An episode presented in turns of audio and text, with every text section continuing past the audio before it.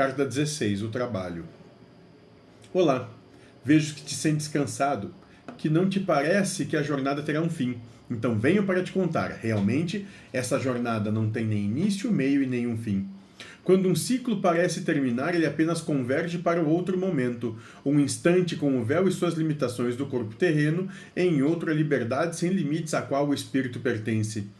Mas tanto em um quanto em outro, tuas provas são constantes, de formas diferentes em que neste momento não conseguirá entender.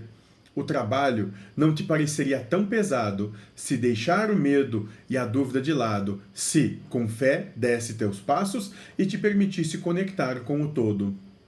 Acredite, não pense. Já te disse que em ti Deus habita e que em um segundo de silêncio, se te permitires, terá o acesso a todo o conhecimento que necessitas e que não, estás nas, que não estão nas Escrituras, pois nunca poderiam ser lidos com os olhos do ego.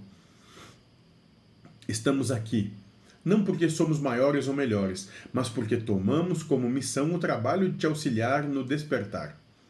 Não estamos fora, não precisamos de fantasias e objetos deste mundo para trabalhar. A única ferramenta que nós necessitamos é o teu amor, a tua fé. Se permita caminhar, falar e enxergar com o espírito que te anima. Volte-se para ti e te pergunte: quem sou eu? e deixe que aquele que em ti habita responda, sem medo, pois és o que és e nada mais. Somos todos o nada e para ele voltaremos, se nele já não estamos.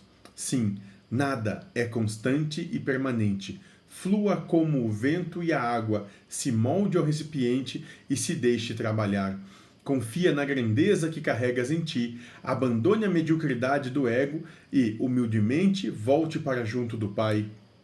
Estou com você e trabalharemos juntos, lado a lado, como irmãos que somos. Não cultue a quem quer que seja, pois todos partimos do mesmo pedaço que provém do Pai. Somos perfeitos em essência, somos o todo, somos parte de toda a obra dele e nossa partimos do mesmo lugar e para ele, quando despertos, retornaremos. Então trabalhe, pois este te mostrará o verdadeiro amor e a paz.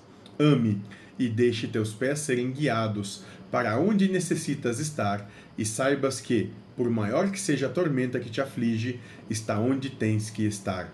Te amo, não esqueça disso, sempre estarei com você. Espírito sem nome.